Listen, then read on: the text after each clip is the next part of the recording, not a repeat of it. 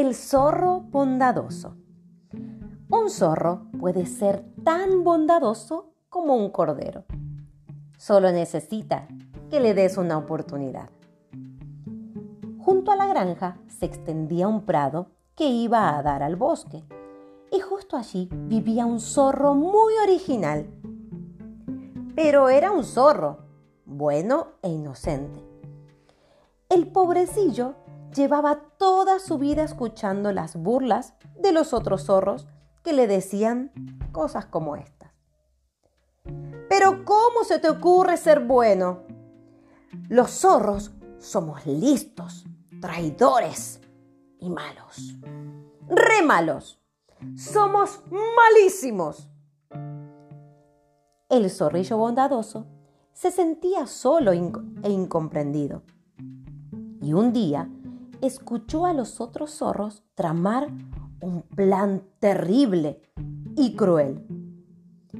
Querían entrar al gallinero de la granja por la noche y comerse a todas las gallinas. El zorro bondadoso decidió que tenía que impedirlo, así que corrió hasta la granja gritando, ¡Cuidado! ¡Cuidado! Esta noche los zorros atacarán al gallinero. Pero las gallinas, acostumbradas a la maldad de los zorros, no le creyeron, sino que le lanzaron piedras para que se marchara, pensando que era una trampa. Sin embargo, el caballo quiso asegurarse de que aquella alarma no era tan real, y al caer la noche, se colocó junto a su amigo el burro en la puerta del gallinero.